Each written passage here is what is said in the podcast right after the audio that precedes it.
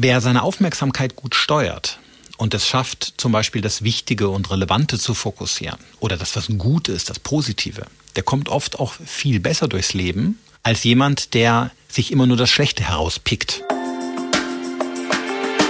Get Happy. Der Achtsamkeitspodcast von Antenne Bayern. Und hier ist Kati Kleff. Und ich sage wie immer herzlich willkommen. Hallo ihr lieben Menschen. Ich wünsche euch einen wunderbaren Freitag und einfach ein bisschen verfrüht schon mal einen herrlichen Start in dieses Wochenende. Ich hoffe, ihr habt es euch gemütlich gemacht. Vielleicht geht ihr durch den Herbst spazieren oder stapft mit Gummistiefeln durch die Pfütze. Ganz egal, wie schön, dass ihr euch eine Stunde Zeit nehmt.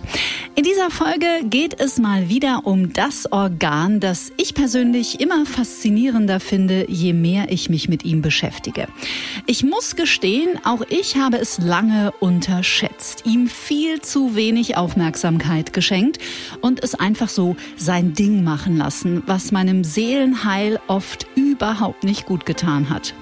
Ich habe es nicht beachtet, ich habe es zugemüllt mit YouTube und Netflix und Social Media und es lange Zeit eher als meinen Feind als als meinen Freund betrachtet, weil es mich immer wieder so unglaublich seltsame Dinge hat tun lassen. Kennt ihr vielleicht. Dabei ist es die Schaltzentrale unseres Körpers. Es steuert nahezu alle lebenswichtigen Körperfunktionen und besteht aus rund 90 Milliarden Nervenzellen. Es sieht aus wie eine Walnuss und selbst für diejenigen, die auf der ganzen Welt an ihm forschen, ist es doch immer noch ein ziemlich großes Rätsel. Egal welche Entscheidungen wir in unserem Leben treffen wollen, unser Gehirn ist der Chef im Ring und nicht etwa wir. Höchste Zeit also, diesem rund 1,3 Kilo schweren Mysterium unter unserer Schädeldecke genau die Liebe, Anerkennung und vor allem die Aufmerksamkeit entgegenzubringen, die es längst verdient hat. Denn wenn wir unserem Gehirn mit mehr Verständnis begegnen und lernen, was es zur Pflege braucht, dann wird unser Leben tatsächlich schlagartig schöner. Professor Dr. Volker Busch ist nicht nur Facharzt für Neurologie, Psychiatrie und Psychotherapie. Er erforscht auch an der Uni Regensburg mit seinem Team die psychophysiologischen Zusammenhänge von Stress, Schmerz und Emotionen. In seinem aktuellen Buch Kopf frei erklärt er in einfachen und sehr unterhaltsamen Worten, warum wir uns alle so häufig komplett überfordert fühlen und vor allem, wie wir da wieder rauskommen.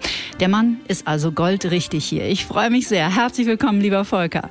Ja, danke schön. Ich möchte jetzt erstmal ein Kompliment machen. Das war eine so tolle Zusammenfassung über das Gehirn. Also das an sich hätte schon ein Buch werden können. Eine echte Liebeserklärung ja, voll. an das Gehirn. Das war richtig klasse. War alles dabei, was wichtig ist. Ja, ich habe schon gesagt, ich habe mein Gehirn so lange Zeit eher als Feind betrachtet. Aber ja, wir ich sollten überlegt, es. Warum?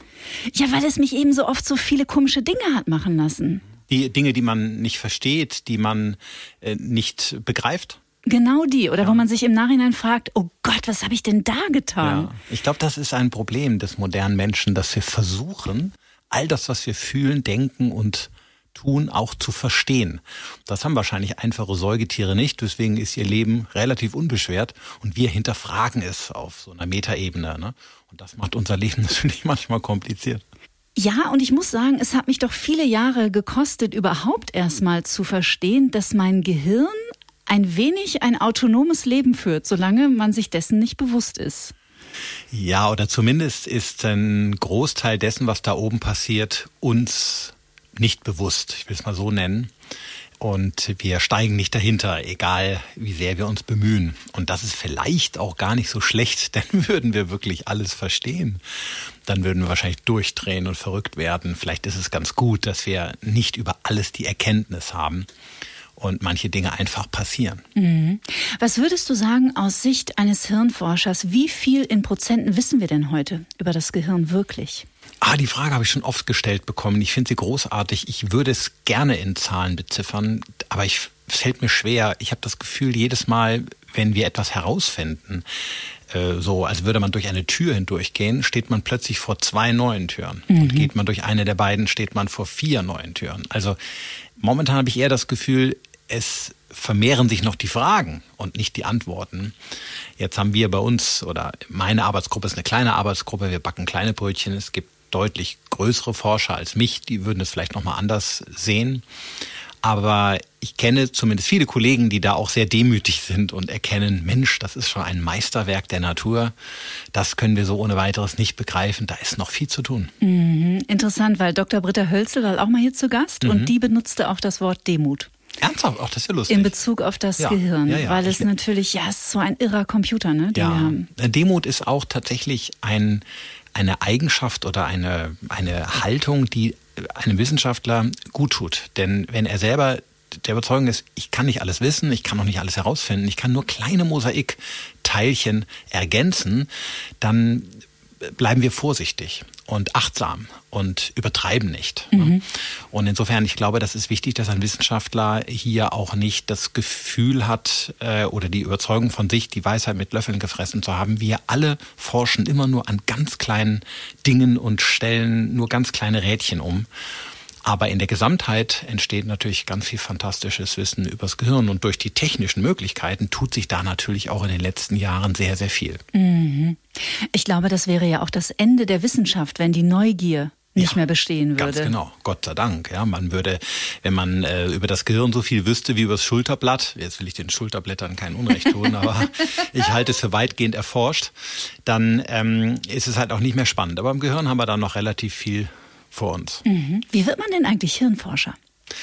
Ich weiß gar nicht, ob ich mich wirklich als Hirnforscher bezeichnen würde. Ich bin Arzt, gelernter Arzt, mhm. Neurologe und Psychiater, habe also zwei Facharztausbildungen, habe dann immer begleitend in der Forschung gearbeitet, habe relativ viel publiziert und habe dann irgendwann an der Uni eine, die Leitung einer eigenen Arbeitsgruppe übernommen, habe dann habilitiert, habe die Professur dann bekommen. Das sind ja alles sehr langwierige Wege und man könnte sagen, ich arbeite in der Hirnforschung. Ich würde mich persönlich aber auch hier etwas Demut äh, nie ausschließlich als Hirnforscher bezeichnen. Ich mache beides. Ich habe versuche im Labor und durch meine Experimente und Versuche Wissen anzusammeln und versuche das in der Therapie Menschen auch zu geben. Und in dieser Kombination entsteht eigentlich das, was ich bin oder was ich mache. Das mhm. macht mir auch am meisten Freude so. Mhm.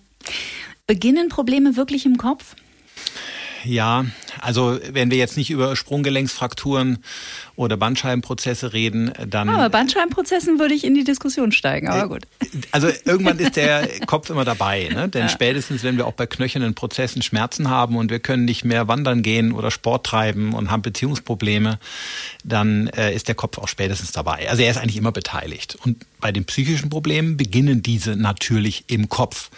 Man muss aber sagen, interessanterweise betrachten wir heute die psychischen Probleme von Menschen etwas ganzheitlicher. Nicht mehr nur organisch, biologisch, so nach dem mhm. Motto, das Gehirn ist kaputt, sondern wir begreifen den Menschen als komplexes, empfindsames Wesen, der in einem sozialen Kontext lebt, der Familie hat, Freunde hat, Kollegen hat, der eine Vergangenheit hat, ein mhm. Elternhaus hat und all das beeinflusst unheimlich stark, was aus uns wird und damit auch aus unserem Geist und unserem Gehirn. Und man kann Menschen meist nur dann wirklich ganzheitlich helfen mit ihren Problemen, wenn man alles das sieht. Und nicht nur das Gehirn ausgestanzt als biologisches Organ. Das wäre mhm. zu wenig.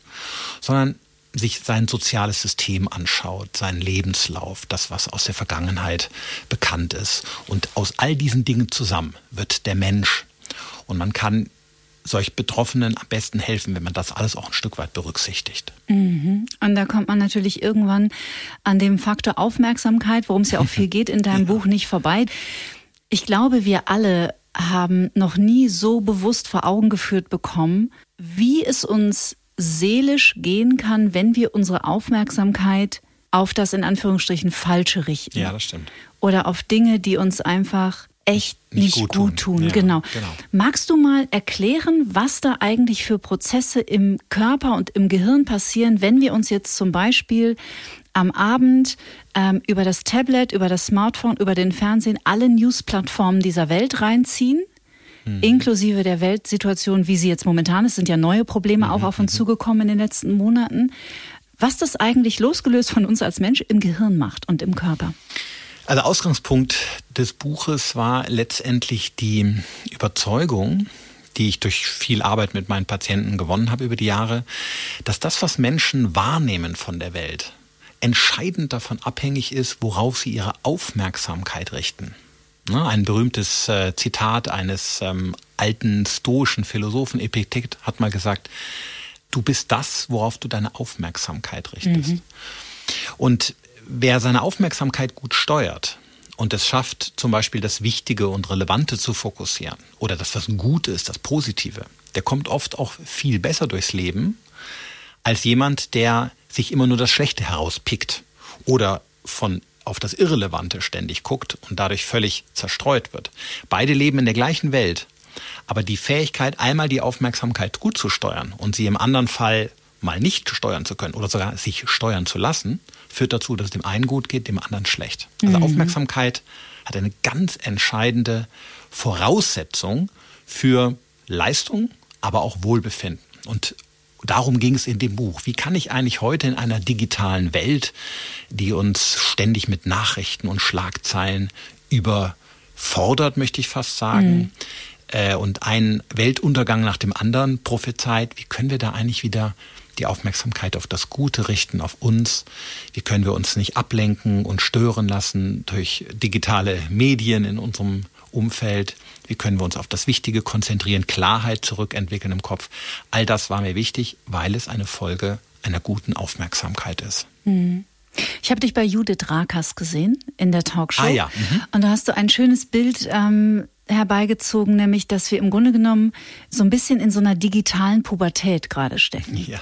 Dass wir eigentlich auf das, was wir uns durch die, durch das Digitalisierungszeitalter, was ja genial mhm, ist, absolut. Ähm, was wir uns erschaffen haben, aber gar nicht mitgekommen sind. Also ja. im Grunde genommen hat uns unsere eigene digitale Technik total überrollt ja. und überholt. Genau. Es ist so, wie wenn man einem zwölfjährigen Kind, was vielleicht noch nie Kontakt zu Gummibärchen und Schokolade hatte, zum allerersten Mal in eine Speisekammer schubst und macht die Tür hinter dich zu und guckt mal, was da drin passiert. Mhm. Es hat nie irgendwas Sinnvolles über Ernährung kennengelernt, es hat nie irgendwas gelesen darüber, es hat sich nie beschäftigt. Es ist diesen Dingen plötzlich ausgesetzt, die unglaublich attraktiv sind, lecker schmecken und einfach gut tun, wenn man sie nutzt. Dann wird es wahrscheinlich ganz schnell zu einem Überfressen und zu Übergewicht kommen. Und so ein kleines bisschen vergleichbar ist die digitale Mediennutzung. Sie schafft unglaublich tolle Dinge, weil es Arbeitsprozesse erleichtert, weil es kommunikative Abläufe verbessert, weil es viele Dinge bequem macht. Und die nutzen wir ja auch. Ne? Mhm. Allein die Verabredung zu unserer schönen Sendung haben wir ja auch über die Handys abgewickelt. Aber sie führen eben auch dazu, dass wir schnell eine Überdosis haben und dass viele Dinge, die mindestens genauso wichtig wären, ähm, hinten rumfallen. Und dann führt es sozusagen auch ja, dazu, dass die schädlichen Effekte mal überwiegen können. Mhm. Dazu gehört zum Beispiel, dass wir schlechter schlafen, wenn wir zu lange in Bildschirme gucken. Dazu gehört, dass wir nicht so sauber und präzise denken und arbeiten, wenn wir uns ständig stören und unterbrechen lassen. Und, und diesen Faktor den halte ich für extrem wichtig, ich habe in dem Buch extra Kapitel gewidmet, weil wir kaum mehr geistige Ruhemomente haben, mhm. wo wir mal zu uns kommen und auf Ideen kommen oder mal was durchspielen, sind wir auch weniger kreativ. Denn in allen Ruhemomenten greifen wir, wenn wir ehrlich sind, sofort zum Handy. Mhm. Im Kaffee sitzen, ob wir durch den Wald laufen oder an der Straßenbahnhaltestelle stehen. Es ist immer der Griff zum Handy sofort, der Automatismus. Das führt natürlich dazu, dass diese Momente verloren gehen. Wir sind alle nicht mehr in Kontakt mit uns selbst. Mhm. Das scheint uns langweilig zu sein. Jedes, jedes äh, blödsinnige Video auf YouTube scheint attraktiver zu sein. Und deswegen gehen solche Momente mit sich verloren und damit auch ganz wichtige kreative Entwicklungsmomente eines Menschen. Die Aspekte waren mir wichtig, weil ich glaube, dass sie in der Diskussion um die Dinge einfach immer noch zu kurz kommen. Hm, das glaube ich auch. Und äh, meine Hörerinnen und Hörer dieses Podcasts wissen das. Ich brenne für das Thema Komplextrauma und Psychotraumatologie. Mhm. Und in der Traumaarbeit zum Beispiel ist es unheimlich wichtig, den Menschen wieder zu helfen, zurück in den Körper zu kommen. Ja den wir alle irgendwie verlassen haben und es genau. überhaupt nicht mehr. Also wir, mhm. wir gehen zwar mit dem durchs Leben, aber, mhm. aber wir sind mit unserer Aufmerksamkeit überhaupt nicht mehr beim Körper. Und das ist ganz schön, weil das geht genau mit dem auch Hand in ja, Hand, was du genau. gerade sagst. Und wir betrachten das im Alltag eigentlich alle, wenn wir den Dingen Aufmerksamkeit schenken, mhm. egal was es ist, dann hat das immer Vorteile. Ich wüsste kein einziges Beispiel, wo mehr Aufmerksamkeit einen Nachteil hätte. Also Beispiel, mehr Aufmerksamkeit im Straßenverkehr mhm. bedeutet sicherer von A nach B zu kommen. Mehr Aufmerksamkeit in einem schönen Gespräch, wenn wir uns treffen mit einem Freund in der Kneipe, im Restaurant, bedeutet mehr Wertschätzung, mehr Innigkeit, mehr Intimität. Mehr Aufmerksamkeit bei einer Serie im Fernsehen oder bei einem Film im Kino bedeutet mehr Genuss. Mehr Aufmerksamkeit auf den Rotwein oder ähm, das Stück Schokolade, was wir essen, bedeutet ebenfalls mehr Genuss. Mhm. Mehr Aufmerksamkeit am Schreibtisch bedeutet schneller, effizienter zu arbeiten und so weiter und so weiter. Ich könnte das ewig weiterführen. Aufmerksamkeit ist ein Gewinn und zwar immer für uns selbst und für äh, die Beziehung zu unseren Mitmenschen. Und dadurch sollten wir sie auch pfleglich mhm. fördern und gut einsetzen. Warum ist denn unser Gehirn so schnell ablenkbar? Das ist eine ganz tolle Frage, die man Gott sei Dank mittlerweile ganz gut beantworten kann. Das Paradoxe ist, dass wir bei Ablenkung und wenn wir unsere Aufmerksamkeit schnell auf etwas Neues richten, obwohl es gar nicht gut wäre, im Gehirn zunächst mal belohnt werden für diese Ablenkung. Mhm. Also wir sitzen im Auto und fahren über eine langweilige Landstraße und wir denken, oh Mensch, ist das öde. Da könnte ich doch mal schnell aufs Handy gucken. Wer mir da Wer macht denn sowas? Ja, keine Ahnung. Wäre es rein theoretisch. Ja. Und schau mal, wer mir da gerade die SMS geschrieben hat, dann ist dieser Griff an das Handy belohnend. Und zwar tatsächlich biochemisch. Das heißt Dopamin. Ganz genau. Dopamin ist eine der Substanzen, die wir ausschütten. Und man hat lange überlegt, warum ist das so? Mhm. Wahrscheinlich hat das damit zu tun, dass die Hinwendung zu neuen Reizen in unserer Vergangenheit einen Vorteil bedeuten konnte. Denn wenn wir etwas erblickt haben, sei es ein feindlicher Bär, sei es ein Fischfangplatz oder ein früchtetragender Baum, dann hatte diese Information ja für unser Überleben einen Vorteil. Mhm. Und deswegen war die Hinwendung zu etwas Neuem auch sinnvoll zu belohnen, denn Ach, dann machte spannend. man das nochmal. Mhm. Ne? So hat das Gehirn sich selbst beigebracht, dass Aufmerksamkeitswechsel etwas Sinnvolles ist. Mhm. Jetzt kommt aber der entscheidende Unterschied zu heute. Wir reden von unseren Vorfahren in der Savanne von einer reizarmen Umgebung. Ja. Das heißt, die Vielfalt der Informationen war relativ gering oder zumindest überschaubar. Und dadurch haben sich die Ablenkungen, die Störungen auch nicht nachteilig ausgewirkt. Jetzt gehen wir aber ins Jahr 2022, mhm. wo Millionen Pop-ups, Newsticker, Alerts, Nachrichten, SMS, Skypen, Bloggen, Chatten, die ganzen Nachrichten um uns herum, alle unsere Aufmerksamkeit wollen und alle schütten bei Hinwendung etwas Dopamin aus. Man sagt immer so etwas, wir kommen von einer Dopamindusche in die nächste. Mhm. Und das führt natürlich dann oft zu einem suchtartigen Verhalten und vor allen Dingen, und den Aspekt halte ich noch für viel wichtiger, es führt dazu, dass wir nirgends mehr richtig sind, ne, sondern mhm. überall ein bisschen, aber bei keiner Sache mal länger. Dadurch geht diese Tiefe verloren. Mhm. Das ist das, äh, was wir als Preis heute zahlen müssen in einer reizreichen Welt. Ja, und auch in einer, in einer ähm, über viele Jahre natürlich von Leistung geprägten Gesellschaft, ne? wo ja auch das Multitasking, wo man ja mittlerweile, glaube ich, auch weiß, dass das ein großer Irrglaube ist, mhm. dass wir dazu in der Lage sind. Ja. Aber das war ja State of the Art. Das war ja ganz Natürlich. toll, wenn jemand sagen konnte, ich bin Multitasking, ich kann so. 100 Dinge gleichzeitig. Ja, Boah, das, das ist ja ein krasser Typ. Genau. Ganz genau. Prädikat. Ne? So wie, wie der Rechner uns das vorgaukelt äh, wollten wir auch sein. Ne? Das mhm. sind ja Dinge, die, denen wir versuchen nachzuahmen. Und so galt es lange als Prädikat einer besonderen Leistung. Wir erkennen zunehmend in den letzten Jahren, dass das eine Illusion ist, du hast das schon gesagt, und wir tatsächlich eher Performance, ich nenne das mal so etwas neudeutsch, verlieren, wenn mhm. wir uns zu vielen Dingen gleichzeitig zuwenden. Das mag unser Gehirn eigentlich gar nicht. Du hast gerade unsere Vorfahren in der Savanne schon kurz erwähnt. Man darf begreifen, dass auch wenn wir uns für die am meisten bisher entwickelte Spezies halten, obwohl wir das ja gar nicht wissen, wir behaupten das ja nur, mhm. dass ja auf Gehirnebene wir trotzdem in der Evolution immer noch ganz schön viele tausend Jahre zurückliegen. Ne? Ja, ähm, ich würde es vielleicht anders ausdrücken, weil es sonst äh, so klingt, als wären wir mit der Entwicklung biologisch nicht hinterhergekommen.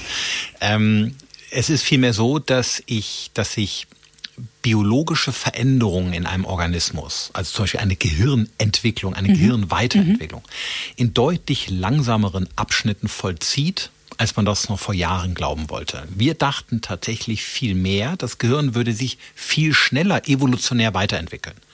In Wahrheit entwickelt es sich viel langsamer weiter.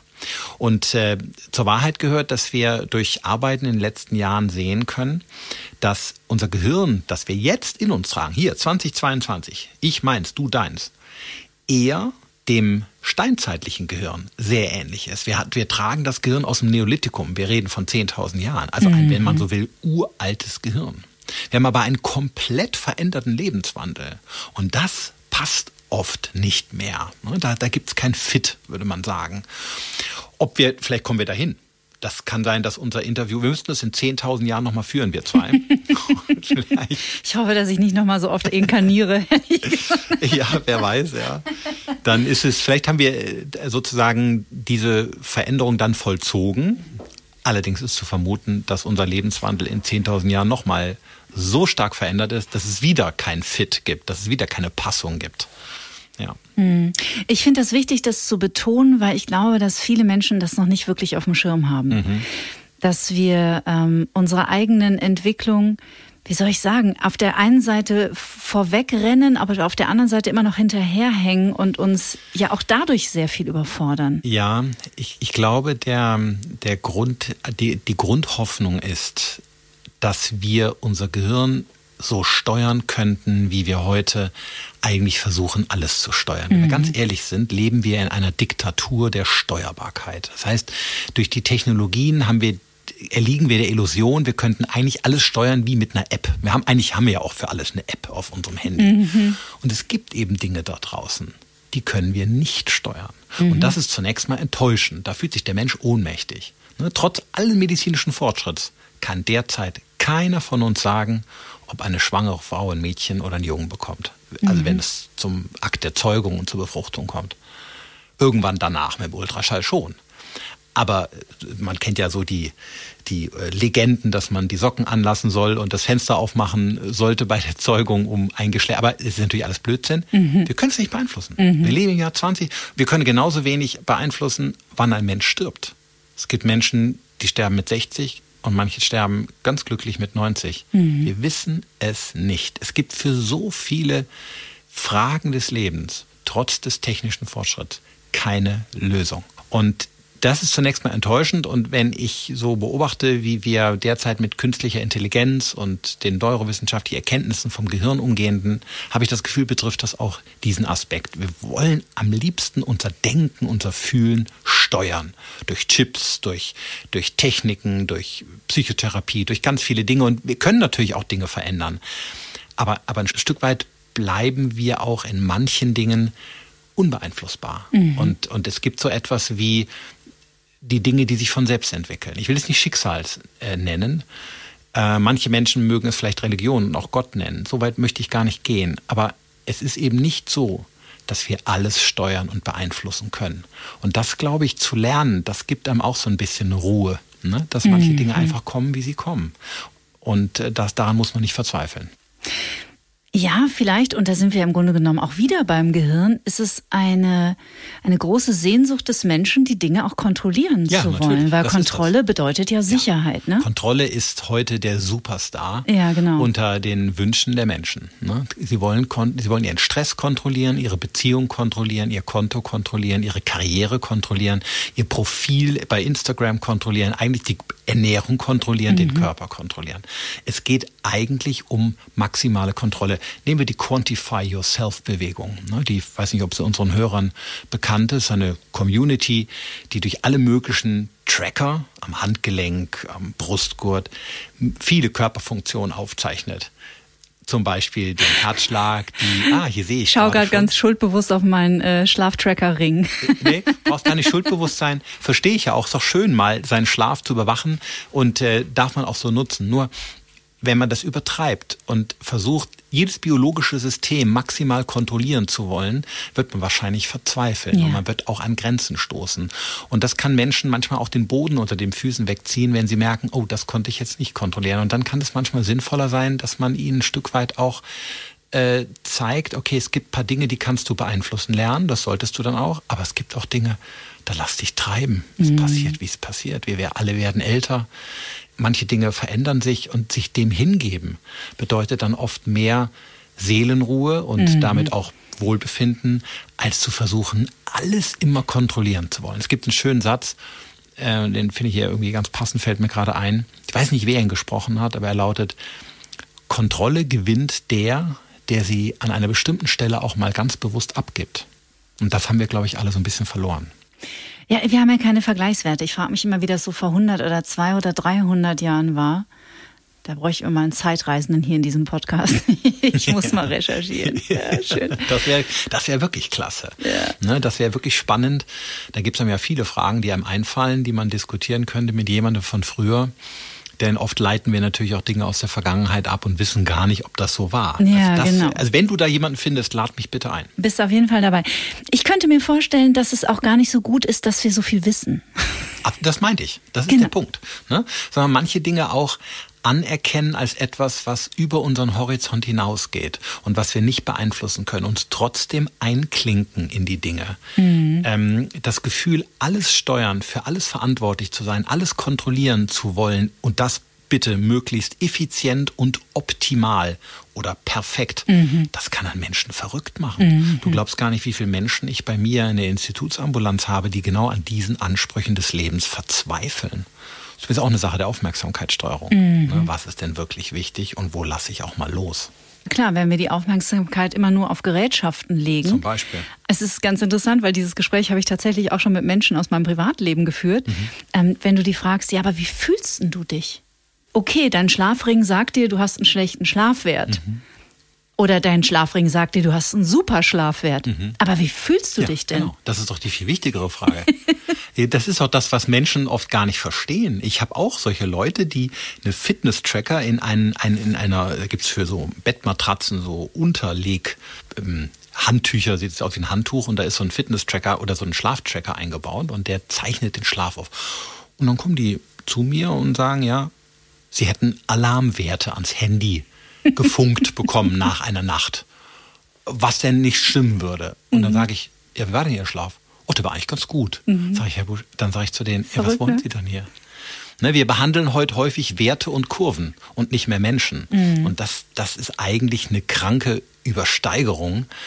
Stattdessen so mal die Aufmerksamkeit auf sich zu richten, kurz innezuhalten, zu spüren, geht's mir gut? Habe ich eigentlich alles? Wäre oft die viel bessere Diagnostik, mhm. als sich für viel Geld Schnickschnack zu kaufen, was einem irgendwelche Werte gibt, mhm. aber eigentlich nicht, einen Menschen nicht weiterbringt. Mhm.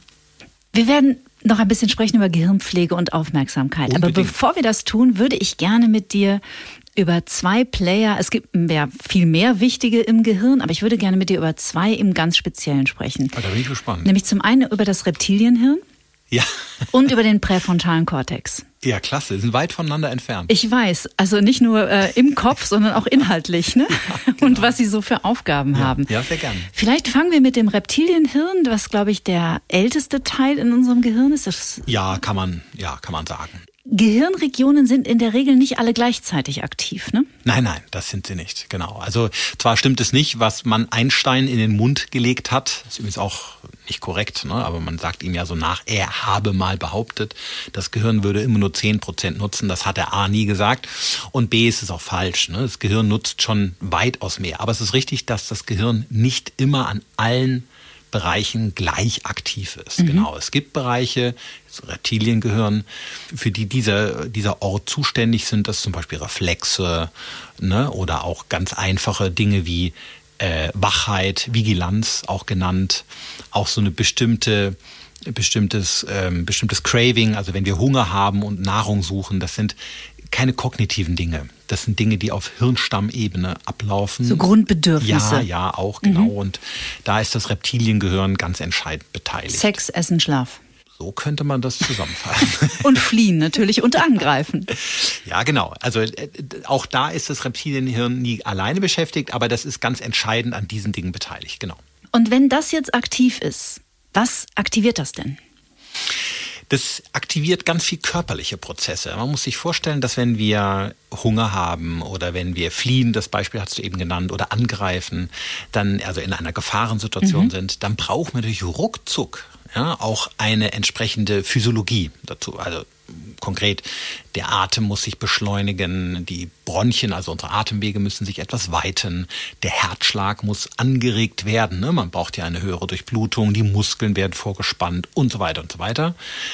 Und wenn wir über diese Dinge komplex nachdenken, würden zunächst mal, dann hätten wir wahrscheinlich keine Chance gehabt in der Savanne. Dann hätten wir wahrscheinlich, hätte unsere Spezies nicht überlebt. Mhm. Sonst musste schnell gehen. Und dadurch macht es Sinn, das schon auf der Höhe des Reptiliengehirns, also im Hirnstamm, sehr weit unten, zu erledigen, wenn man so will, und in Gang zu setzen, ohne dass wir groß darüber nachdenken müssen. Der Vorteil ist schnell. Der Nachteil ist, dass es sehr automatisch und sehr rigide ist. Also wir können da kaum drauf Einfluss nehmen. Mhm. Wenn auf dich ein Hund Jetzt bist du, glaube ich, aber Hundebesitzerin, dann wird dir das nicht so viel ausmachen. Aber nehmen wir ein kleines Kind, das noch nicht viel Kontakt mit Hunden hatte und ein Hund läuft auf das Kind zu, springt es an, dann wird es immer zu einer Blutdruckerhöhung, zu einer Herzschlag, äh, also Frequenzerhöhung kommen, zum Schwitzen und zu einer Angstreaktion. Das kann man nicht vermeiden. Das mhm. Kind denkt aber nicht drüber nach, das plant es nicht. Das macht das Reptiliengehirn ganz von selbst. Und das ist mhm. auch gut so, denn wie gesagt, dadurch geht es schnell. Deswegen heißt das autonome Nervensystem autonom. Genau, das autonome Nervensystem gehört dazu, aber es gehört auch das endokrine System dazu, die Drüsen, es gehört auch das Immunsystem dazu. Mhm. Also ganz viele verschiedene Systeme spielen damit eine Rolle, um das kleine Kind in der Situation fit zu machen für Kampf oder Flucht. Mhm. Okay, also wir sind jetzt im Menschen drin. Der Hund rennt auf das Kind zu. Es wird schnell Energie mobilisiert, um den Körper bereit zu machen für Kampf oder ja. Flucht. Der Stress steigt auch im Körper. Das Reptilienhirn ist aktiv. Genau. Das nur als Information für euch zum Zwischenspeichern. Jetzt gehen wir mal kurz zum präfrontalen Kortex. Glaube ich, einer der neueren Bereiche in unserem Gehirn. Dazwischen ist noch ein zweiter Bereich, das limbische System. Da sitzen unsere Emotionen. Genau. Mhm. Das heißt, die Situation wird auch bewertet mit einer Angst, mit einer Furcht. Ähm, auch diese Dinge haben ihren Sinn. Die sind, wenn man so will, eine Spur höher. Mhm oder eine Evolutionsebene höher und auch diesen beteiligt an dieser Situation. Mhm. Aber dann kommt irgendwann in der Tat der präfrontale Kortex, das ist übersetzt heißt das der vorne gelegene Hirnmantel, mhm. also liegt sehr weit vorne außen und das ist evolutionär betrachtet ein sehr neuer Gehirnteil. Deswegen sagt man auch Neo Cortex dazu, also ein neuer Mantel. Er hat sich erst vor, naja, 100.000 Jahren wahrscheinlich die, zumindest den entscheidenden Schritt nach vorne gemacht. Haben tun wir schon etwas länger, aber äh, die entscheidende Entwicklung ist da in Gang ge gesetzt worden. Und mit diesem präfrontalen Kortex, mit diesem Vorderlappen können wir denken. Und klar denken. Also, auch mhm. klar denken. Wir können mhm. aber auch verrückt denken, paranoid mhm. denken. Das geschieht auch da vorne. Mhm. Und wir können in jedem Fall auf diese anderen Bereiche Einfluss nehmen. Also das Kind vielleicht noch nicht, aber du als Erwachsener könntest in der Situation, wo der Hund dich anfällt, sehr schnell zu der Erkenntnis kommen, ach, der will nur spielen. Mhm. Oder du würdest dich an etwas erinnern, was man jetzt machen kann, um den Hund zu beruhigen. Ne? Auch das kommt vom präfrontalen Kortex. Sprich, du hast eine Erinnerung, eine Erfahrung und die münzt du in eine Handlung. Einen ganz konkreten Plan, wie du jetzt vorgehst. Das kann einen Reptilien eine Reptilie tatsächlich so ja nicht. Sie kann ihr Handeln nicht reflektieren. Mhm. Aber wir können es durch Denken, können wir Einfluss nehmen auf unser Handeln. Und wir können uns emanzipieren von einfachen Reflexen. Und genau das geschieht in dem Vorderlappen. Und das hat den Vorteil, dass unser Verhalten flexibel ist. Mhm. Beim Hund vielleicht nicht so. Aber nehmen wir mal an, dich spricht in der Straßenbahn jemand ganz schwach von der Seite an, richtig schlechtes Kommentar. Mhm. Und du bist wütend, du ärgerst dich. Dann würde das Reptiliengehirn vielleicht erstmal zuhauen wollen oder fliehen. Aber als erwachsene, vernünftige Frau denkst du dir, ach Gott, Mai, hat er vielleicht heute Morgen nicht gut gefrühstückt, der weiß mhm. es nicht anders, verzeih ich ihm. Und das ist eine Leistung deines Vorderlappens. Mhm. Und äh, das hat uns als Menschen ermöglicht, als sozial verantwortliche Wesen so etwas wie Gemeinschaft zu leben, Regeln aufzustellen, auch moralisch zu handeln mhm. und nicht nur wie Tiere aufeinander loszugehen oder voneinander abzuhauen, sondern trotzdem es zu diesem Konflikt kam, einem zu verzeihen oder eben flexibel zu handeln. Das macht uns erfolgreich als Spezies. Das ist aber leider auch der Hirnbereich, der sehr schnell den Geist aufgibt. Zwei Gläser Rotwein zu viel machen, Und Neokortex off. Ja, machen den schlecht. Und dann sind wir wieder mehr Reptiliengehirn. Ne? Genau. Darauf wollte ich nämlich hinaus. Deswegen ich nehme ich, ich, ich deswegen nehme ich euch auch mit hier auf diese Reise, weil ich finde dieses Wissen zum einen natürlich, wie man vielleicht merkt, wahnsinnig faszinierend und zum anderen stecken da einfach so wichtige Antworten drin und das meine ich jetzt nicht in Bezug auf wir optimieren unser Leben, aber ich finde, wenn wir ein tiefes Verständnis für uns als Menschen bekommen, haben wir auch die Möglichkeit, im Umgang miteinander ganz anders ja, zu sein. Genau. Und im Neokortex oder im präfrontalen Kortex sind wir in der Lage, kreative Lösungen auch zu finden für Probleme. Ja, auch an kreativen Ideen ist der präfrontale Kortex beteiligt. Mhm. Spätestens dann, wenn es darum geht, diese Ideen zu überprüfen, ob sie vernünftig sind, realistisch sind und daraus Handlungen zu generieren. Kreativ, also verrückte Ideen entwickeln wir in anderen Bereichen des Gehirns. Im sogenannten Default Mode Network nennt sich das ein mhm. sogenanntes Ruhezustandsnetzwerk. Man kann das nicht so gut übersetzen. Das verteilt sich auf verschiedene Bereiche, ist auch vorne, ist aber auch hinten im Gehirn. Das ist für die kreativen Ideen da, für die völlig verrückten Einfälle, die wir haben. Übrigens auch, wenn wir träumen. Ne? Ja, also können auch ganz bizarre und Ich muss gerade an Meditation denken. Ich, ja. Ja, spannend. Genau, da, da wird das zum Beispiel auch aktiv.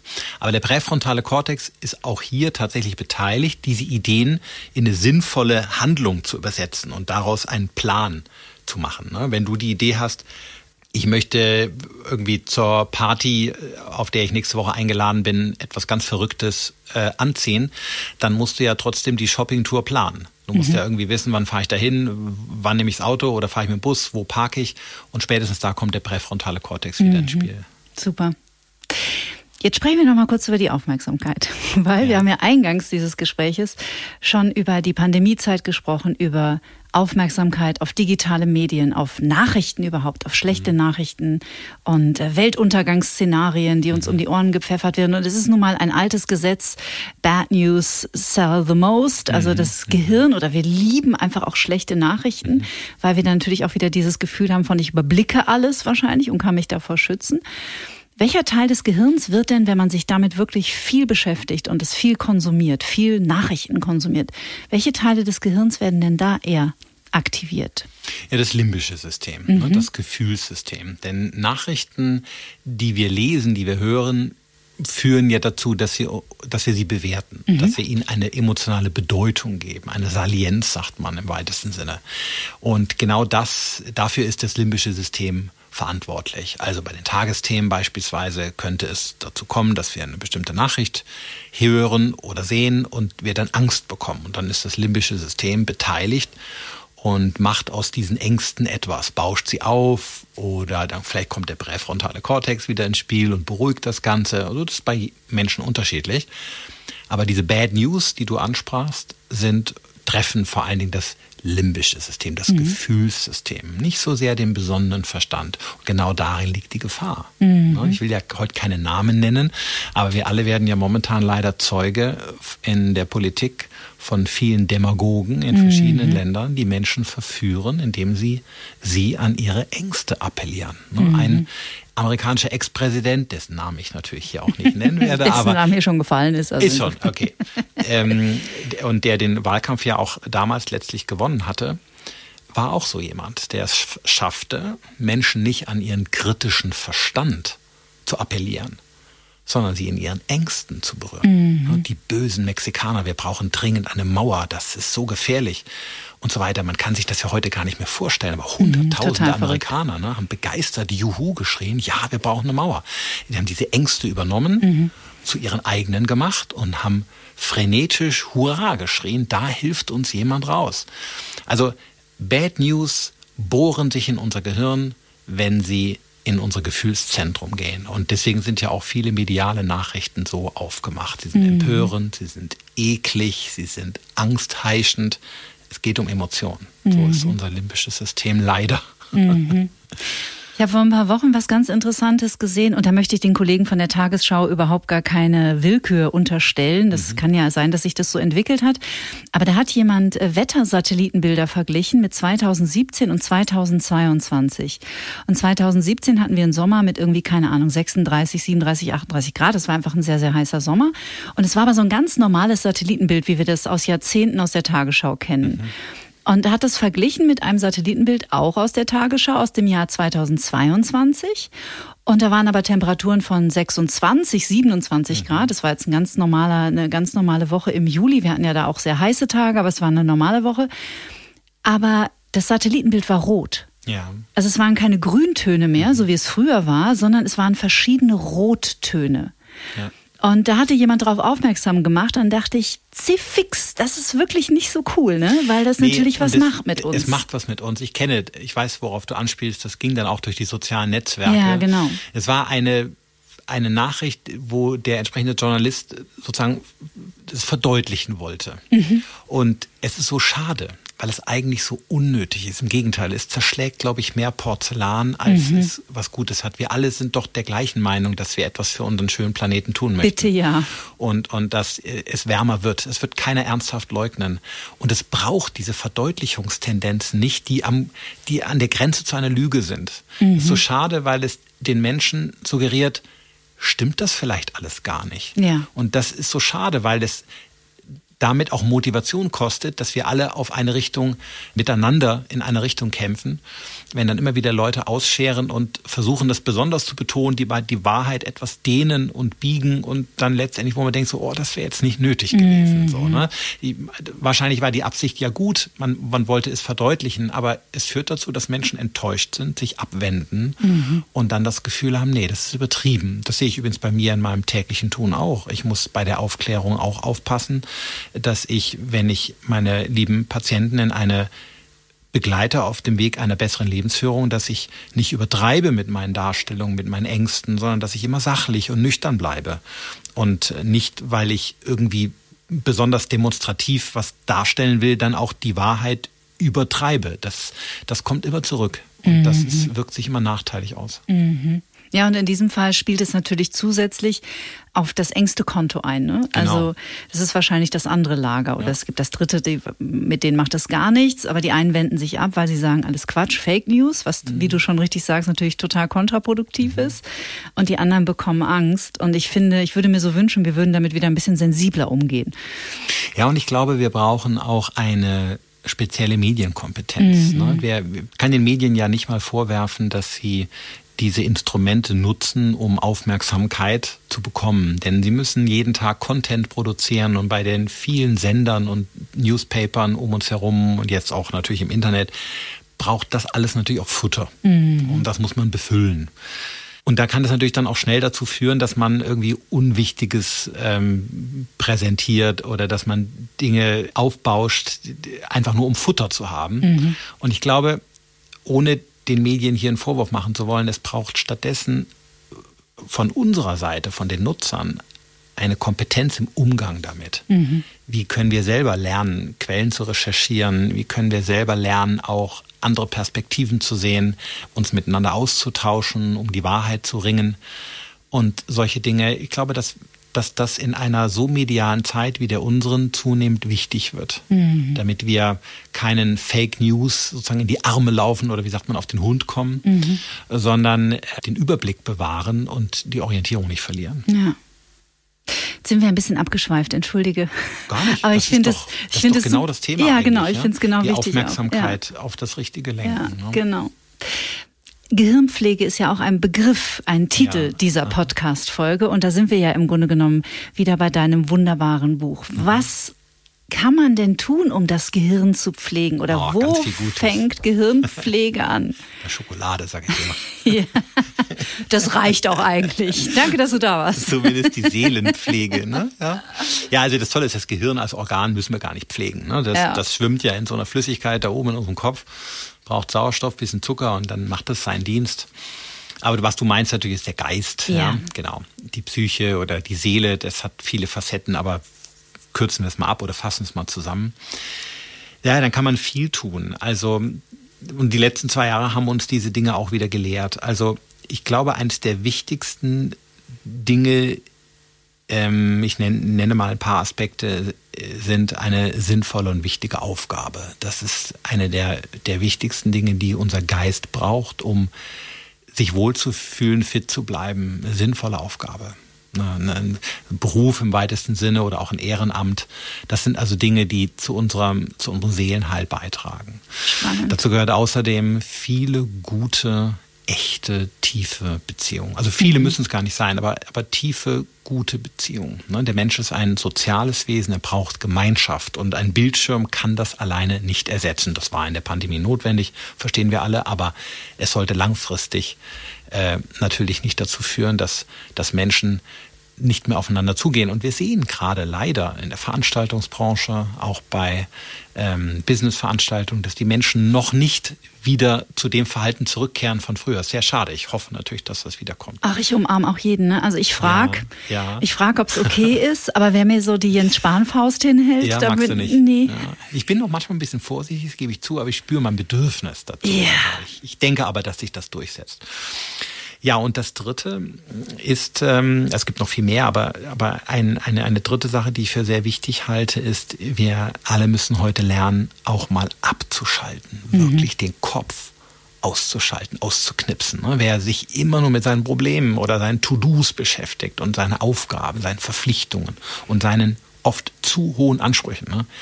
boah, der hat auch wirklich einen Rucksack zu tragen. Mhm. Wir haben es verdient, man spricht davon Selbstfürsorge, dass wir alle, vielleicht nicht jeden Tag, aber doch über die Woche verteilt mehrfach Dinge tun können, die uns einfach Freude machen, ohne dass sie irgendeinem Menschen, einem anderen Menschen nutzen. Die einfach uns Spaß machen, wo wir zu uns kommen, wo wir das machen, was wir gut können, wo was wir genießen, wo wir mal alles um uns herum vergessen an Sorgen und Nöten. Sei es ein schrecklicher Ukraine-Krieg, sei es eine Infektionslage in Deutschland, sei es eine drohende Wirtschaftsrezession. Das sind ja alles Dinge, die darf man nicht kleinreden. Mhm. Die sind da. Und trotzdem ist der Mensch mehr als nur die ganze Zeit seine Aufmerksamkeit auf die schlechten Dinge richten. Wir dürfen auch mal die Aufmerksamkeit auf uns richten und selbstfürsorglich genießen, was uns gut tut. Und dazu gehört zum Beispiel der Humor, das Lachen, mal mhm. sich nicht so ernst nehmen. Ne? Also das sind Dinge, da versuche ich meinen lieben Patienten in der Krise auch zu helfen. Die Aufmerksamkeit auf das Schöne, das Lustige, das Leichte und das Lockere zu lenken. Nicht um das Schlechte zu übersehen, aber um stark zu werden, Genau. anderen Menschen wieder die Hand reichen zu können. Genau. Ne, das ist ganz wichtig. Wir brauchen auch, unsere Seele braucht Trost, ja, und mhm. braucht ein Pflaster ab und so. Und das dürfen wir nicht vergessen in Krisen. Das sind so drei Dinge, von denen ich denke, die sind besonders wichtig zur Gehirnpflege. Aber dann kommt die Schokolade. Aber auf der Stelle. Jetzt hast du schon so einen wunderbaren Begriff gesagt, nämlich Selbstfürsorge. Der fällt hier natürlich auch in der einen oder anderen Folge. Ja? Und ich okay. weiß nicht, wie es dir geht. Mir gefällt er viel besser als Selbstliebe, ja. die so viele Jahre gepredigt wurde. Mhm. Und ich weiß, äh, ich erinnere mich sehr gut an den Druck, den ich empfunden habe. Ich immer dachte, okay, aber boah, Selbstliebe, wuh, und dann sind mhm. wir schon wieder bei dieser Body Positivity und man muss alles mhm. an sich lieben und so.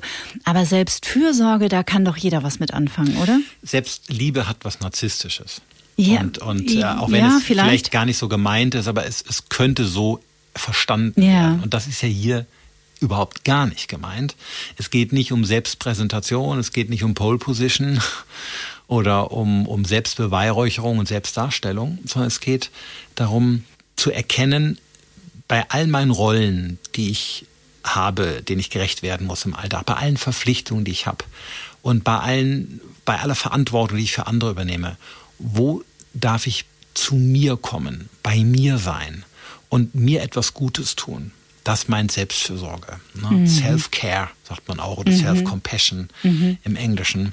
Das hat, hat, etwas nicht Narzisstisches, sondern eigentlich eher etwas ja, Salutogenetisches, ne? etwas Gesundendes für die Seele. Ja. Was ich mag in deinem Buch sind die Quick-Tipps. Ich hoffe, ja, ja. dass du mhm. uns auch in dieser Folge ein paar noch hinten raus gibst. Soll ich? Äh, ja. Unbedingt, also wenn du möchtest, sehr, sehr gerne. Einer ist bei mir besonders hängen geblieben und das mhm. ist ein Thema, das würde ich mit dir auch gerne noch besprechen auf Gehirnebene. Und da geht es ums Altwerden und ums Älterwerden. Ja. Und ich habe vor ein paar Wochen ähm, eine Folge gemacht über die Epigenetik, die ja auch eine super interessante Wissenschaft ist der Zukunft, ja. wo es ja viel darum geht, okay, wir können tatsächlich zu Lebzeiten doch noch Einfluss nehmen auf mhm. diesen Organismus. Sind wir automatisch dem ausgeliefert und dazu verdammt, dass wir im hohen Alter ein bisschen schusselig werden? Oder können wir jetzt schon damit anfangen, etwas dagegen zu unternehmen? Ähm, das hat wieder diese beiden Facetten, über die wir eben schon sprachen. Äh, ja, unsere Biologie verändert sich im Laufe des Alters. Wir kriegen ein paar Falten, wir kriegen ein paar Augenringe, ein paar mhm. Haaren gehen aus, zumindest bei den Männern. Mhm. Und äh, so verändert sich natürlich auch unser Gehirn. Und äh, ein paar Leistungen nehmen auch ab. Mhm. Das ist einfach so. Und das kann man auch ganz grundlegend nicht verändern. Dazu gehört zum Beispiel die Schnelligkeit, mit der wir denken, die Reaktionsgeschwindigkeit, die wird etwas, deswegen ist man im Straßenverkehr auch insgesamt etwas gefährdeter. Mhm. Und äh, dazu gehört auch unser Gedächtnis und leider auch ein Stück weit unsere Konzentrationsfähigkeit. Aber, jetzt kommt das Aber, wir können einen Teil davon tatsächlich ein Stück weit aufschieben oder wir können einen Teil davon ausgleichen, indem wir Dinge trainieren, indem wir Dinge üben. Bei der Konzentration beispielsweise wissen wir heute, dass ältere Menschen sich oft noch fantastisch konzentrieren können, wenn sie zum Beispiel die Störungen die Ablenkung im Alltag reduzieren. Also für Großraumbüros beispielsweise in einem Unternehmen ist es eine besonders wertschätzende Möglichkeit, den älteren Mitarbeitern ein Separé oder ein eigenes Büro zuzugestehen. Mhm weil die sich dann wieder fantastisch, äh, fantastisch konzentrieren können oftmals. Sie sind einfach anfälliger im hohen Alter für Störungen, was jungen Menschen nicht ganz so viel ausmacht. Mhm, das nehme ich bei mir schon wahr. Ja, ist auch so. Mit, ja. Das merkt man schon mit, mit, ich weiß jetzt nicht, wie alt du bist. 36. Nicht, ist, äh, man merkt das schon mit 36, wollte ich gerade sagen. ähm, jedenfalls, also ähm, man, man merkt das, je älter man ja, wird. Es ist einfach tatsächlich so, mal mehr, mal weniger. Ähm, aber das sind Dinge, die können wir so ein kleines bisschen ausgleichen. Wir können es nicht ganz aufhalten. Und jetzt kommt diese andere Facette. Ich bin dir fast dankbar, dass du es gesagt hast.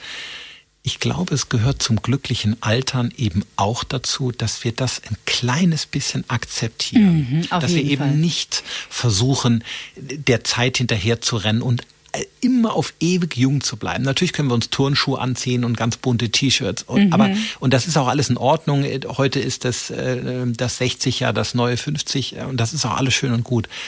Aber letztlich komplett aufhalten Nein. können wir das Alter nicht. Und dann ist es manchmal besser, bevor man daran zerbricht an dem ja. Versuch, jung bleiben zu wollen, dass man das auch ein bisschen akzeptiert und stattdessen eher sein Leben ein Stück weit ändert damit es wieder zum Organismus passt, als zu versuchen, den Organismus äh, zu verändern durch mhm. technische Steuerung mhm. und Optimierung, Medizin und Lifestyle, äh, in der Hoffnung, da ewig jung bleiben zu können. Also der ne, mit, mit Würde altern, ja. das hat ganz viel auch mit Selbstfürsorge übrigens zu tun. Auch hier wieder eine Sache der Aufmerksamkeit auf das, das Wesentliche. Ne? Wunderbare Antwort, genau das, worauf ich hinaus wollte, ja? weil mir geht's, oh. ja, mir ging es überhaupt nicht darum, wie können wir, also ich bin totaler Gegner von äh, äh, Lebensoptimierung. Ja. Aber wenn es eine Möglichkeit gibt, unser Gehirn auch mitzunehmen in diesen mhm. Prozess und nicht äh, mit 65 nur noch im Fernsehsessel zu sitzen mit ja. einer Fernbedienung in der Hand. Genau. Also weil ich also ich möchte auf jeden Fall auch eine coole 80-jährige sein, die das, vielleicht das schusselig ist und und ja. vielleicht komische Dinge macht und vielleicht auch ich ich glaube, ich werde so ein krasser Hippie. Ja, na, nachdem du ja noch 50 Jahre davon Aber da habe ich ja noch 60 bist. Jahre Zeit, absolut. Ja, genau. Ähm, genau. Und das finde ich eine super schöne Antwort, weil ähm, ich habe mal irgendwann gehört, das ist aber viele Jahre her und jetzt glänze ich mit gefährlichem Halbwissen dass man mittlerweile weiß, dass sich die grauen Zellen sehr wohl reproduzieren, auch nochmal im ja. Alter, mhm. aber dass es wichtig ist, sie praktisch mit Software zu bespielen. Ja, das stimmt. Und dass das Wertvollste ist, und jetzt kommen wir an einen sehr humanistischen Ansatz, der wird mhm. dir gefallen, du weißt es aber vielleicht auch, mhm. das Wichtigste sei, um diese grauen Zellen praktisch mit Inhalt zu füttern, der soziale Kontakt ja. zu zum Beispiel Kindern. Genau, also zwei Dinge sind für den Erhalt der, der Nervenzellen wichtig. Also in der Tat, man sagt graue Zellen dazu, mhm. weil sie im Mikroskop etwas grau imponieren. Das sind tatsächlich die, die Arbeit leistenden Nervenzellen im, im Gehirn und die können sich ein Stückchen weit reproduzieren. Also man nennt das Neurogenese, soll heißen, Nervenzellen vervielfältigen sich nur in geringer Weise bei Menschen, sie tun es aber und dieses Potenzial haben, haben auch ältere Menschen. Mhm. Und in der Tat, es reicht nicht, dass das einfach nur der Körper macht, sondern man muss, was du mit Software bespielen nennst, äh, auch dafür sorgen, dass zwei Dinge stattfinden. Das eine ist viel soziale Kontakte, sagtest du schon, mit Kindern, aber auch mit Gleichaltrigen mhm. zusammen sein, ähm, die einem zeigen, dass man, dass man sie lieb hat, dass, dass man wichtig ist, dass man Gemeinschaft genießt. Das hält Gehirne jung. Mhm. Und der zweite Punkt ist tatsächlich eine geistige Herausforderung. Mhm. Was du, was du eben sagst, das Gegenteil von der Fernbedienung und dem Fernseh oder einem Bingo-Abend, sondern ähm, irgendetwas lernen. Ein mhm. Tanzkurs, äh, eine Fremdsprache, neue Sportart. Das alles belohnt, das ist eine riesige Stimulation für das Gehirn und es belohnt unser Gehirn in der Regel auch ein Stück weit mit Wachstum und Neuvertratung und Stabilisierung dieser neuen Nervenzellen. Das mhm. ist das, was mhm. du mit Software bespielen eben nanntest. Und das wäre toll, wenn wir diese neurobiologische Kenntnis noch mehr in das ähm, Leben der älteren Menschen hineinbringen würden, dass viele Menschen nicht einfach nur in Pflegeheimen vor sich hin vegetieren, ja. sondern wieder Anschluss finden an die Gesellschaft, dadurch, dass sie eine Aufgabe haben und in einer Gemeinschaft Fuß fassen. Das wäre toll. Ja, es gibt ja immer mehr Projekte, wo so Absolut. Rentner praktisch mit Kindern zusammengebracht ja, genau. werden. Das ist so eine Win-Win, ich rente ein Opa oder so, keine Ahnung. Ja. Es ist so eine Win-Win-Situation genau, für oder beide. Die ne? Silver ne? Workers, ne, die genau. nochmal zurückkehren nach dem 67. Lebensjahr nochmal ihre Erfahrung mhm. mitbringen. Denn das dürfen wir auch nicht vergessen. Ältere Menschen mögen vielleicht etwas mehr Schwierigkeiten haben mit dem Gedächtnis und der Konzentration und der Reaktionsschnelle, was wir eben besprachen. Aber sie haben einen ungleich hohen Schatz an Erfahrung, oh, ja. an Menschenkenntnis, an Allgemeinwissen, auch übrigens an sprachlichen Fertigkeiten. Mhm. Die sprachlichen Fähigkeiten sind im Alter oft viel besser als in jungen Jahren. Ne, die größten sprachlichen Werke von Goethe und Schiller in höherem Alter äh, geschrieben wurden und nicht in jungen Jahren. Insofern also das alles ist Potenzial, um es mal so zu nennen, dass da haben Menschen auch verdient, das noch zu nutzen. Und wenn wir als Gesellschaft Menschen die Chance geben, das auch nutzen zu dürfen, dann profitieren wir alle davon. Eine Freude, mit dir zu reden. Ich muss mich ja, ein bisschen danke. bremsen, weil ich könnte hier jetzt wirklich, ich liebe das Gehirn und ich habe es einfach so viele Jahre überhaupt nicht beachtet, wie wahrscheinlich die, die meisten von uns. Und das muss ich sagen, ist etwas, was ich auch am Digitalisierungszeitalter sehr liebe, sind einfach Podcasts. Du machst ja, ja selber ein. Ja, stimmt. Gehirn gehört. Ja, mit voller Leidenschaft. Ja, stimmt. und ich das mich, ist, dass du den kennst, ja. Ja, es ist ja, es ist natürlich viel Quatsch im Internet, aber es sind mhm. auch wunderbare Sachen im Internet. Und ja, wenn ich, genau überlege, was ich die letzten drei Jahre alles neu gelernt habe mhm. und ähm, das ist ähm, klasse, ja. Wissen irre. ist, Wissen wird durchs Internet demokratisiert. Total. Jeder hat Zugang. Das war mir auch bei meiner, bei meiner Podcast-Reihe Gehirn gehört wichtig, das nicht als mal, kostenpflichtiges Ding zu verkaufen, sondern es war etwas, was ich schenken wollte. Da jeden Monat gibt es eine Folge aus der Welt von Geist und Gehirn. Das ist mal was Spannendes, Lustiges. Mal geht's über Liebe und Treue, mal geht's mhm. über Motivation oder über Sport. Also immer irgendwas, was mit dem Gehirn zu tun hat. Und es wird sehr schön angenommen. Ganz viele viele Hörer, die das mögen und äh, das ist schön, dass man das Menschen schenken kann. So hat jeder was davon. Also ich genieße das sehr. Ich freue mich jeden, jeden Monat auf eine neue Folge. Ja. Mhm. Ich habe im August, ähm, jetzt vor ziemlich genau vier Wochen, glaube ich, eine Folge mit äh, Joe Dispenza gemacht. Ah und der ja auch mit unheimlich vielen Neurowissenschaftlern mittlerweile in der ja. ganzen Welt zusammenarbeitet, viele ja, Studien macht, auch bekannt, ja. in Sachen Meditation und so. Und er hat gesagt, er findet es so faszinierend, weil so viele Menschen diese Pandemiezeit genutzt haben, um sich richtig zu studieren. Ja, das stimmt. Und das ist ganz schön. Mhm. Also ohne jetzt mit diesem, mit diesem Aspekt, äh, sich zu optimieren und immer besser und noch leistungsfähiger und mhm. funktionsfähiger zu werden, aber eben sich als Mensch besser zu verstehen und auch mehr Mitgefühl für uns als dieses komplexe Wesen zu entwickeln, das mhm. wir sind, weil wir sind also fällt dir eine Spezies ein, die so komplex ist auf diesem Planeten wie der Mensch? Auf diesem Planeten wahrscheinlich nicht, aber mhm. ich bin mhm. ziemlich sicher, auch wenn ich mich hier weit aus dem Fenster Ah, da bin ich dabei, da gehe ich mit. da gehe ich mit. Dass wir bei diesen vielen, vielen Tausenden von Sternen nicht die einzigen sein können. Das glaube ich auch nicht. Also wahrscheinlich äh, gibt es noch ganz andere als uns, ja. Bevor ich dich äh, noch bitte drei Quick-Tipps hier zu lassen, habe ich noch zwei wichtige Fragen. Hältst du es für Zufall, dass das Gehirn die Form einer Walnuss hat? das finde ich, ich finde das so crazy. Ähm, weil die also, Walnuss ja auch diese wichtigen Omega-3 Säure so, mitbringt. Ne? Ja, Omega-3 und Tryptophan, das genau aus dem Serotonin äh, gebaut wird, das sind tatsächlich auch Strukt oder Stoffe, die das Gehirn auch nutzt. Ähm, ich glaube, das ist aber nicht der Grund. Also die, die Zufälligkeit äh, ist wahrscheinlich zufällig, aber es gibt einen Grund, warum das Gehirn so ein bisschen aussieht wie eine Walnuss. Ist gefaltet, habe ich von dir gelernt. Genau. Grund ist der Platzmangel.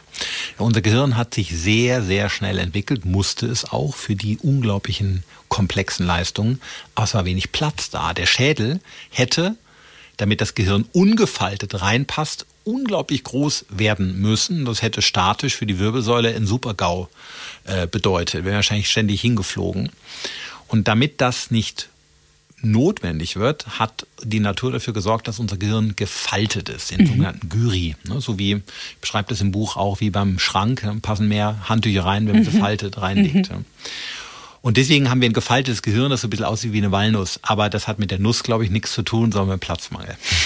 Wer jetzt auch wie ich äh, sofort ein Bild eines Außerirdischen vor Augen hatte vom Inneren, das, ja, habt ihr mein vollstes Verständnis. Ich habe sofort diesen weißen Alienkopf gesehen Schon, mit den, ne? ja. den Riesenschädel. Was glaubt denn die Hirnforschung, wo das Unterbewusstsein sitzt? Ich weiß nicht, ob die Forschung momentan so interessiert, wo es sitzt, sondern mehr die Frage, was es ist mhm. und aus was es sich speist. Und ähm, ja, natürlich dann auch, ob man es beeinflussen kann, ob man es beeinflussen sollte und ob man es beeinflussen will. Das sind die spannenden Fragen. Und da sind wir aber tatsächlich noch gar nicht so viel weiter als die antiken Philosophen, die sich über diese Frage in Anführungsstrichen wissenschaftlich äh, schon 400 Jahre vor Christus irgendwie auf irgendwelchen Agoras in griechischen Polis äh, Gedanken gemacht haben. Äh, die entscheidenden Fragen kann auch die Neurowissenschaft nach wie vor nicht klären. Was ist der Sinn des Lebens? Äh, wann sterben wir? Was passiert nach dem Tod? Äh, wo sitzt unser Unbewusstsein? Und warum lieben sich Menschen? Mhm.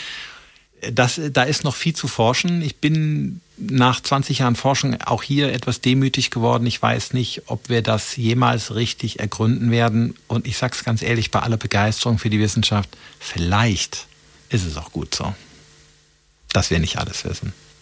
Das wäre jetzt eigentlich so ein schönes Schlusswort. Aber es ist keins, höre ich raus. Achso, du wolltest drei Quicktipps. Ich hätte so gerne noch diese drei Quicktipps. Aber das möchte ich jetzt erstmal ganz kurz stehen lassen, was du gerade gesagt hast, weil es äh, auch da würde ich total mit dir gehen weil es natürlich ähm, das große Mysterium auch ist und das große ja. Geheimnis des Lebens und vielleicht soll es das auch bleiben. Und trotzdem ecke ich mit so einer Sichtweise oft an, ja. weil es nicht typisch wissenschaftlich ist. Ein Wissenschaftler sollte eigentlich eine solche Grenze nicht akzeptieren, sondern, Oha. naja, man ist halt schon bestrebt, das immer weiter zu schieben und äh, zu sagen, okay, es gibt vielleicht auch einen Grund dafür, dass mhm. wir nicht alles wissen. Und vielleicht sollten wir auch nicht alles wissen.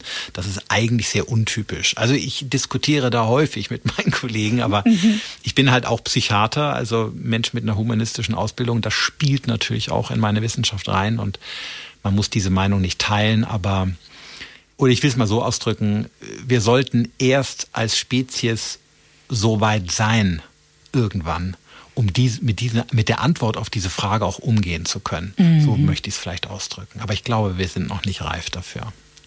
Wunderbare Worte. Dem füge ich nichts hinzu. Lieber Volker, zum Schluss drei Quick-Tipps. Hast du welche für uns?